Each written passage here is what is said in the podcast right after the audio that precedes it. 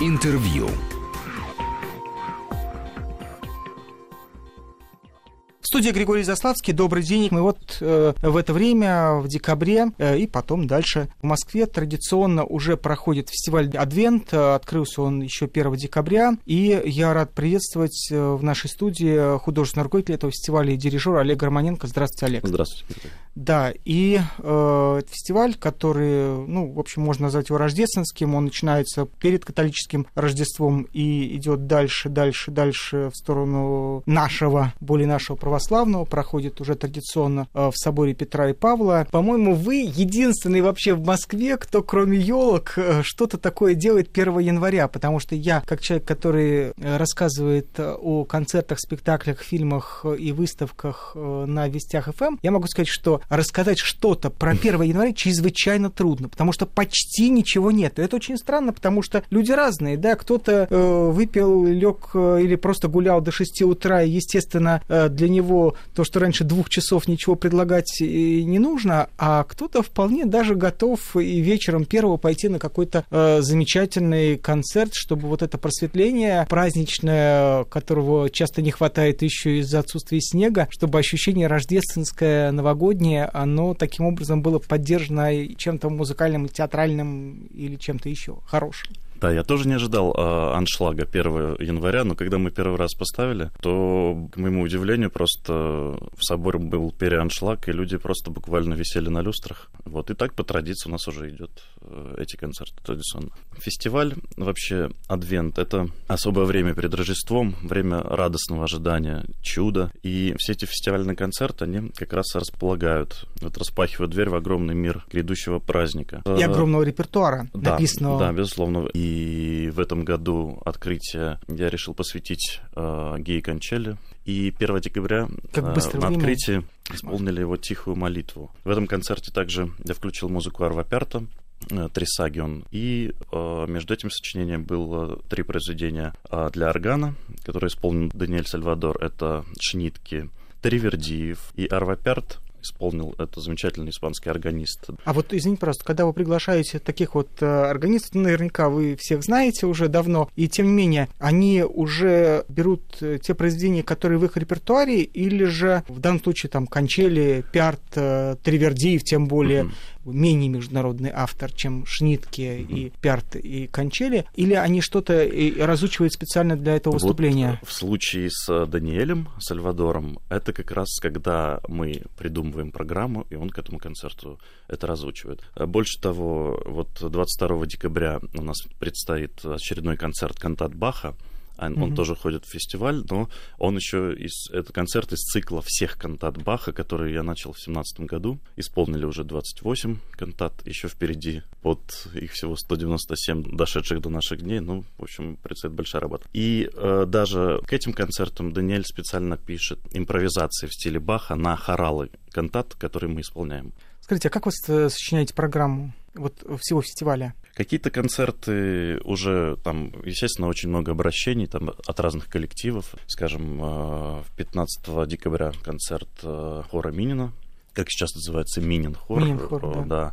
И я сказал, что в это время у нас проходит фестиваль Адвент, давайте предлагайте что-то рождественскую программу. Они предложили для Рамироса креольскую мессу, и Чилк — это маленькая джазовая месса. Такая необычная программа. Ну, для, собора, для, такого... для собора Петра и Павла, мне кажется, это уже вполне понятная и естественная программа, потому что вы часто соединяете и в концертах джаз, и орган, и мне кажется, это уже вполне приемлемо для этой публики.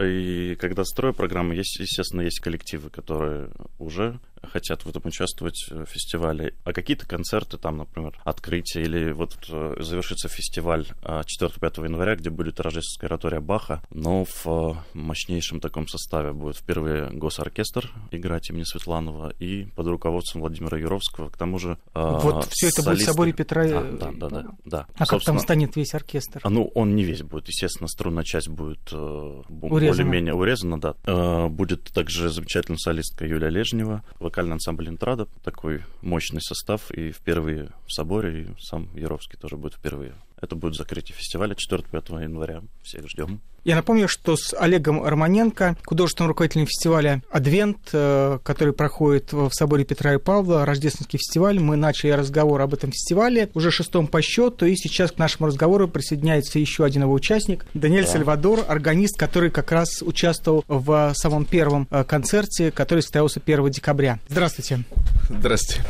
Э, хорошо говорите по-русски. Учились здесь, в а, России? Нет, ну, я в, в Испании, конечно, учился. Ну, здесь тоже э, мастер сделал по композиции, поэтому, может быть, что-то осталось, да, от этого времени. Скажите, вот э, если говорить о разных соборах и э, собор Петра и Павла, вот сколько нужно э, органисту для того, чтобы привыкнуть к новому инструменту? Они же все разные. Вот Кон... орган они же хуже скрипок. Ну, конечно, это всегда э, говорят, что орган это самый сложный инструмент, не только потому, что, ну, сама физика инструмента, надо играть руками и ногами, а просто потому, что, конечно, каждый раз, когда есть новый концерт, надо привыкать к новому инструменту, потому что они все разные. Поэтому, да, это большая работа, потому что то, что ты сделал, то, что ты изучал, то, что э, ты готовил э, у себя, да, потом э, придешь на новый, новое место, и надо с самого начала все снова делать, переключить себя для нового органа, конечно. В этом смысле э, лютеранский собор это очень сложно, конечно, особенно для меня, потому что у меня в Мадриде орган 18 века, а в Лютеранском соборе в Москве это 19 века. И вся механика э, внутри совершенно по-другому работает. И вот это огромная проблема, да, потому что когда ты привык, что э, ты нажимаешь, и как только уже нажимаешь на клавиши, уже все звучит, а здесь пневматика, не механика, а пневматика, да, 19 века. То есть нажимаешь, и чуть-чуть идет задержка. Поэтому надо как-то переучивать, да, все, э, весь репертуар, чтобы все было там в порядке. Еще э, из-за того, что он у нас э, пневматический в соборе, даже ты чувствуешь разницу летом или зимой, смотря ну, какая температура конечно. на улице, он тоже разная задержка. И... Конечно, конечно, зимой труднее, конечно, конечно, играть. Нет ни одного одинакового инструмента, потому что они строили всегда конкретному помещению, да, вот, зачастую, поэтому это не просто Скажите, э, когда вы выбрали этот репертуар, насколько вообще легко выучить новые произведения для концерта, когда и сам инструмент э, является неожиданностью? А тут приходится играть э, музыку, которую вы до этого не знали. То есть, я бы так сказал, зачем себе устраивать сложность квадрате и кубе? Зато интересно. Ну, зато потрясающе, поскольку когда вот 22 э, числа будем исполнять кантаты Баха, и Даниэль, как уже сказал, пишет потрясающие импровизации, и это впечатляюще, потому что импровизация на хорал, и потом люди слушают кантату, и в конце звучит этот же хорал, который им уже знаком, только уже с текстом в исполнении хора, с оркестром. Это дает свой эффект Конечно, э, я думаю, что нельзя просто музыканту сидеть всегда на, на такой же самый репертуар. Потому что, особенно э, для органистов, каждый орган — это совершенно другой инструмент. Поэтому, ну, если будешь каждый день играть новые концерты, тогда тебе надо как-то делать репертуар, чтобы было более-менее для органа нового. Это первое. Второе, насчет э, готовить вот эти репертуары, которые не такие знакомые, да, на Западе. Ну, это всегда очень интересно да, я как композитор всегда мне э, интересна, интересна музыка с точки зрения не только исполнителя, да, а с точки зрения самого композитора, какие идеи есть, как, как он, композитор, написал все вот эти идеи, да, и как э, выражает все то, что хочет композитор. Поэтому для меня музыка это не просто как э, зарядка, да, которую ты играешь, играешь, а просто как понимать, что другие композиторы хотели выражать, да, своей музыкой. А вот правильно ли я понимаю, что вообще в организации органном исполнении, в принципе, любое исполнение, оно немножко связано с композицией, потому что там есть все равно, даже у всех великих авторов, есть такое пространство для почти что джазовой импровизации, что, кстати, позволяет джаз соединять с такими вот почти вроде бы каноническими произведениями. И в этом смысле даже слово такой канон, э, как вот и для джаза, вот здесь вот уместен почти что в этом же смысле. То, что касается в классической музыке, это не так редко бывает, но бороться барочная музыка, конечно, она вполне всегда идет с импровизациями, особенно моя испанская барочная музыка иногда партитуры они э,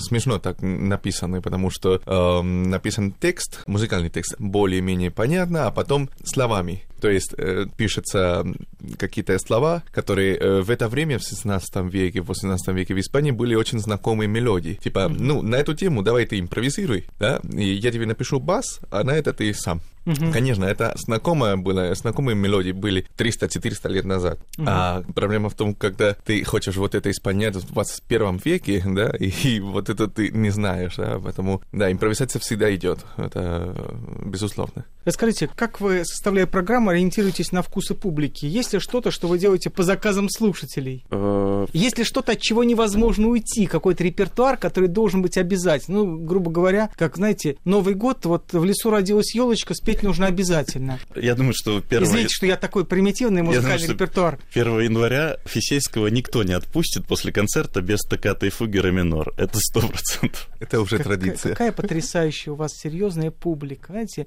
это, что хотите, мурку, мурку, нет, стаката и фуга ре минор. Нет, мы очень редко ориентируемся на публику, чтобы просто, вот, например, я понимал, что там, посвящая открытие, там не совсем вот такое помпезное, торжественное, мы взяли, посвятили концерт э, Ги Кончели и сыграли очень тихую, очень такую проникновенную музыку. Но, тем не менее, э, зал собирается. Конечно, нет сильного переаншлага, как на какую-то более... Ну, вообще собор э, больше люди ждут, конечно, органных концертов. Поэтому вот э, на Бах Гала он всегда очень популярен. А вот э, не ощущение, что раньше у вас все-таки так долго это все не тянулось, что вы э, умещались в меньшее количество времени, а сейчас уже пять недель, это, знаете, уже превращается в такой сезон Нет, практически я, концертный. Я объясню, да. Э, во-первых, да, Адвент задумался как четыре воскресенья перед Рождеством так. по западному календарю, но тут у нас такой состав исполнителей рождественской оратории с Яровским, я ради этого решил продлить, и потом православные празднуют 7 января Рождество, поэтому такой у них тоже будет своего рода адвент продлится до под Рождество по юлианскому календарю. Э, что для вас э, важно, когда э, зрители уходят с концерта? Потому что храм, органная музыка, знаете, это такой инструмент, когда все равно большинство будет довольно, потому что эти специалистов по органу еще меньше, чем специалистов по всем другим музыкальным инструментам. Мне кажется, публика идет за особой атмосферой, потому что Точно. тот же вот необъяснимо, да, вот Реквием Моцарта, он угу. идет у нас, ну, ставим мы его достаточно часто, где-то раз в полтора месяца, да, он всегда аншлаг, потому что эта музыка в соборе, под сводами и при приглушенном свете дают то же самое органная музыка, да. А орган послушать, потрясающий орган в Большом зале консерватории или в зале Чайковского или там в Заряде, который в феврале откроется, а пойти и послушать орган в соборе, где, собственно, его дом, потому что все-таки это изначально церковный инструмент. И услышать музыку Баха в соборе на органе, это, конечно, другая атмосфера, и люди выходят все с какими-то переполненными Вот я про это говорю. Чувства. Да, Олег, что, понимаете, как бы ни сыграли, все равно все будут выйдут просветленные и переполненные чувствами. Вот это вас не... Нет, нет я серьезно не всегда, вам говорю. Нет, ну не всегда. Я думаю, что у нас э, есть концерты, как вы говорите, более популярные, ну, которые там, скажем, я не, не, не включаю в фестиваль, но они также проходят там. И тот же Реквием Моцарта. То есть у вас параллельно с фестивалем проходят какие-то концерты? Я ваши просто же не включил, не... да. А почему? А ну зачем все мешать? Вот я выбрал те концерты, которые, ага. на мой взгляд, должны быть в фестивале, а есть более популярные концерты, например, будет 28 э, числа, где будет участвовать и, и волынка, и кларнет, и саксофон, и там с органом. Традиционная января, экзотика. Да, будет 2 января Бах и джаз, где Алексей Круглов, саксофонист, и Игорь Гольденберг сыграют программу из произведений Баха, но с какими-то джазовыми импровизациями. Но он у нас идет периодически, мы ставим эти программы, поэтому они не новые. Угу. И я, собственно, подумал, что пусть они идут отдельно, но для Вы фестиваля сказать, какие-то... Что, хотите сказать, что вся программа или почти вся программа фестиваля — это что-то новое? Да, конечно, выбрать что-то новое сложно, но мы меняем в этом случае исполнителей. Мы вернемся в студию буквально через 2-3 минуты. Интервью.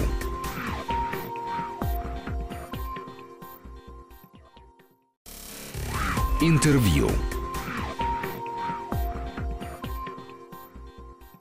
Москве традиционно уже проходит фестиваль «Адвент», и я рад приветствовать в нашей студии художественный руководитель этого фестиваля и дирижер Олег Романенко и Даниэль да. Сальвадор, органист. Даниэль, я так понимаю, что вот из сказанного сейчас Олегом Романенко вас может задеть то, что было замечено, как важно иногда менять исполнителей. То есть, если вы в этом фестивале принимаете участие, то в следующем вас на кого-то заменят. Если вы заметили, извините, если вы заметили, что у Даниэля через концерт, если не во всех, но он очень... Э, вот я говорю, что вы, что... вы же говорите, что а если не произведение, так менять исполнителей. Значит, вас поменяют. Не страшно? А мы произведение поменяем. Да. Даниэль останется. Э, а вы сами что-то предлагаете или нет? Да, вот это очень интересно, почему вы говорите, что такая атмосфера да, э, в соборе, что люди довольны, э, когда заканчиваются концерты. Я думаю, есть такая ситуация, что в соборе, в лютеранском соборе Петра и Павла, есть место для всего. Угу. То есть э, есть место для классики и есть место э, для новых репертуаров. Вот, поэтому это, конечно, очень интересно, это очень хорошо работать э, с Олегом Романенко, потому что когда предлагаешь новых, э, новые программы, да, которые, в принципе, еще пока не исполняли, да, всегда есть место, всегда есть э, какие-то рамки, где можно там поставить вот, это, вот этот новый репертуар. Угу. Даниэль, почему еще достаточно часто играет? Потому что всегда, когда есть возможность, я ставлю, потому что он предлагает уникальный репертуар. Например, его концерт «700 лет органной музыки», и мы делали несколько, и она менялась. От чего отсчитываете? Ну, 700 лет э, органной музыки — это от самого старинное, старинного произведения, которое у нас есть, сейчас. Это кодекс э, Робесприц. Это mm-hmm. написано 1330-60 года. Конечно, может быть, есть и другие, э, которые они более старинные, но, но которые неизвестные. мы, но неизвестные, которые у нас известны сейчас. Это вот это. И с этого момента до э, сегодняшнего дня, если можно так сказать, то есть все стили, все школы, все страны Европы, где орган это ну, не народный инструмент, а ну, традиционный церковный инструмент. Поэтому, конечно, вот такие марафоны, да, 700 лет сразу э, органной музыки, это, конечно, огромная работа. А эти марафоны, они делаются для чего? Чтобы попасть в книгу рекордов Гиннесса или в этом есть какой-то музыкальный, художнический смысл? Понятно, что вы проверяете себя на прочность э, без еды, без воды, но что это может дать исполнителю? Что это может дать э, слушателю? Ведь они же не были задуманы, чтобы их, так сказать, от первой до последней ноты кто-то однажды э, сыграл целиком. Нет? Ну, смотрите, э, я этого не делаю, чтобы попасть в, эту, в книгу э, рекордов. рекордов. Это я делаю, потому что я сам педагог. И, ну, у меня э, собственная авторская программа на радио в Испании. Mm-hmm. И это идет всегда э, по истории музыки. И всегда я рассказываю, что это за произведение. И каждая у меня передача, каждая программа у меня начинается всегда с самой, самой старинной музыки. Например, тема Рождество, да? Ну, mm-hmm. самой старинной музыки до самой э, современной. И вот это была такая идея, да, а если не буду просто рассказывать, а рассказывать и играть, чтобы mm-hmm. люди поняли, как идет эволюция музыки, да, то, что у нас было в XIV веке, такие маленькие инструменты, такая музыка, ну, в принципе, примитивная, такая деликатная, а как все э, идет такая эволюция до самых там огромных инструментов, не только Баха, а уже 19 века, 20 века, как все меняется, да, и чтобы люди поняли, да, как идет вот эта эволюция, потому что иногда вот э, э Олег говорит э, про реким, хорошо, ну, а откуда вот это реким, что было до этого, а что было после этого, откуда э, Моцарт взял такие идеи, как, например, двойная фуга, которая идет на кире. Ну, это такой язык музыкальный, который это, в принципе, только Бах делает. И, конечно, то, что Моцарт делал, потом влиял сильно на других композиторов. Поэтому откуда идет музыка, откуда шла и куда идет, да, после этого момента. Вот это, об этом идет речь 700 лет органной музыки. А вот правильно я понимаю, что работа любого органиста – это во многом э, такое миссионерское служение, что э, органист, он всегда такой просветитель? Да, в принципе, это так, да. Вот э, слова, которые сказал архиепископ, э, лютеранский архиепископ, что орган сам — это музыкальный проповедник. Мгм. Это очень красиво. А это очень идет тоже э, вместе с идеей, почему такая атмосфера. Потому что э, я несколько раз уже слышал, что да, очень хороший концерт, но мне больше нравится в соборе. Почему в соборе? Потому что орган должен звучать в храме. Потому что там все придумано по-другому. Это не придумано для спектакля, это придумано для души. Расскажите, э, вы представляете уже, что будет в следующем фестивале? А, В следующем фестивале точно будут на Рождество рождественские кантаты. Пока еще точно не определились, какие. Мы это делаем вдвоем с Романом Александровичем Насоновым. Это самый крупный специалист по музыке Баха. Мы с ним вместе придумываем темы сезонов. А остальная программа пока еще не сформирована, но когда что-то интересное попадается, конечно, сказать, это в первую очередь идет на фестиваль, если оно подходит по тематике. Скажите, вот из тех концертов, которые пройдут в этом э, году, еще предстоят. Есть ли что-то, что потребовало особого труда в его организации? А, Вообще, мне, да, мне кажется, как все с удовольствием, все играют. Ну, я понимаю, Нет. первого числа заставить людей выйти, это э, сложно на сцену. Ну, а если это уже третий раз подряд, то и Фисейский уже, соответственно, ложится спать в 10 вечера. Э, встретил Новый год, э, у вас есть концерт, который называется «Новый год в Нью-Йорке», а тут встретил с Новосибирском в 9 вечера, лег спать, все хорошо. На следующий день Ну, бодренький. Ну, пожалуй, самое сложное это 4-5 января Рождественская оратория. Почему? Поскольку, во-первых, это большой коллектив, серьезный Каировский дирижер и артист. Это, во-первых, э, не дешевое удовольствие. Ну да, да, Вот. да. Это, И один, это и вообще один из лучших сегодня музыкантов Да, российских. Да, и поэтому посмотрим. Надеюсь, что все хорошо пройдет. Но это для меня, как для организатора концерта, то Мгм. это первый такой большой опыт. Я надеюсь, что все будет хорошо. Наверняка этот вопрос вам э, задают время от времени уж точно. А есть какая-то музыка, которую в э, соборе э, исполнять не получается, ну, которая не звучит в соборе? Да, вот вы говорили про орган, который, Мгм. естественно, в соборе. И это действительно так. Ну. Когда мы идем куда-нибудь там, выезжали в детстве из Москвы куда-нибудь в Прибалтику, да, и еще когда не было никакой заграницы особо, Мгм. и шли слушать то, что было невозможно в Москве. Есть ли что-то, что не звучит?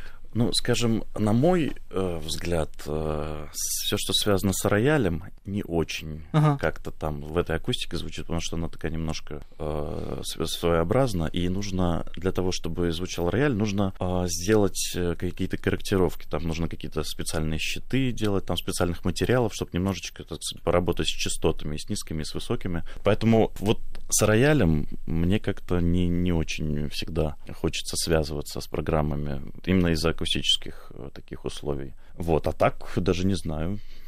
Э, Если смотреть на репертуар, есть один репертуар, который очень-очень э, редко исполняет вообще в России, а это авангард. Конечно, я не... Шнитки и Пярта вы не относите к, к авангарду. Ну, Шнитке, да. Пярт эм, не очень. Пярт — это минимализм. Это не авангард э, в смысле такой технический, композиторский значение этого слова. Мгм. Поэтому э, нет. Делать один концерт целиком, особенно для органа, авангардной музыки, это, конечно, очень сложно, потому что хоть и это современная музыка, ну, люди э, вообще не привыкли к этой музыке. Но мы сделаем в следующем году абонемент из нескольких концертов. Надо А, очень хорошо придумать репертуар, чтобы публика воспринимала хорошо, потому что... А это я не говорю, что есть эм, произведения плохие или хорошие, а просто произведения, которые могут как-то лучше воспринимать слушателей. Э, А когда- вы разговариваете со слушателями перед исполнением? или М, нет? Да, обычно да. Ну, меня- вот, э, концерт, который 700 лет органной музыки, да, Даниэль сам изъявил желание Да. комментировать, и это было очень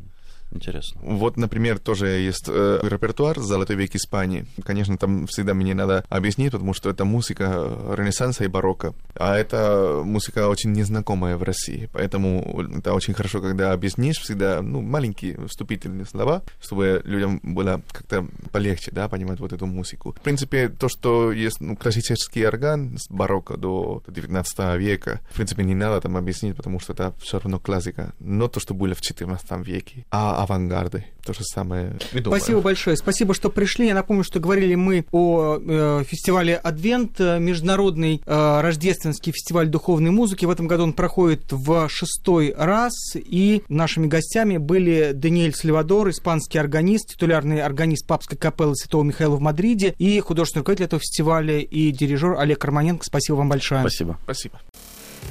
Интервью.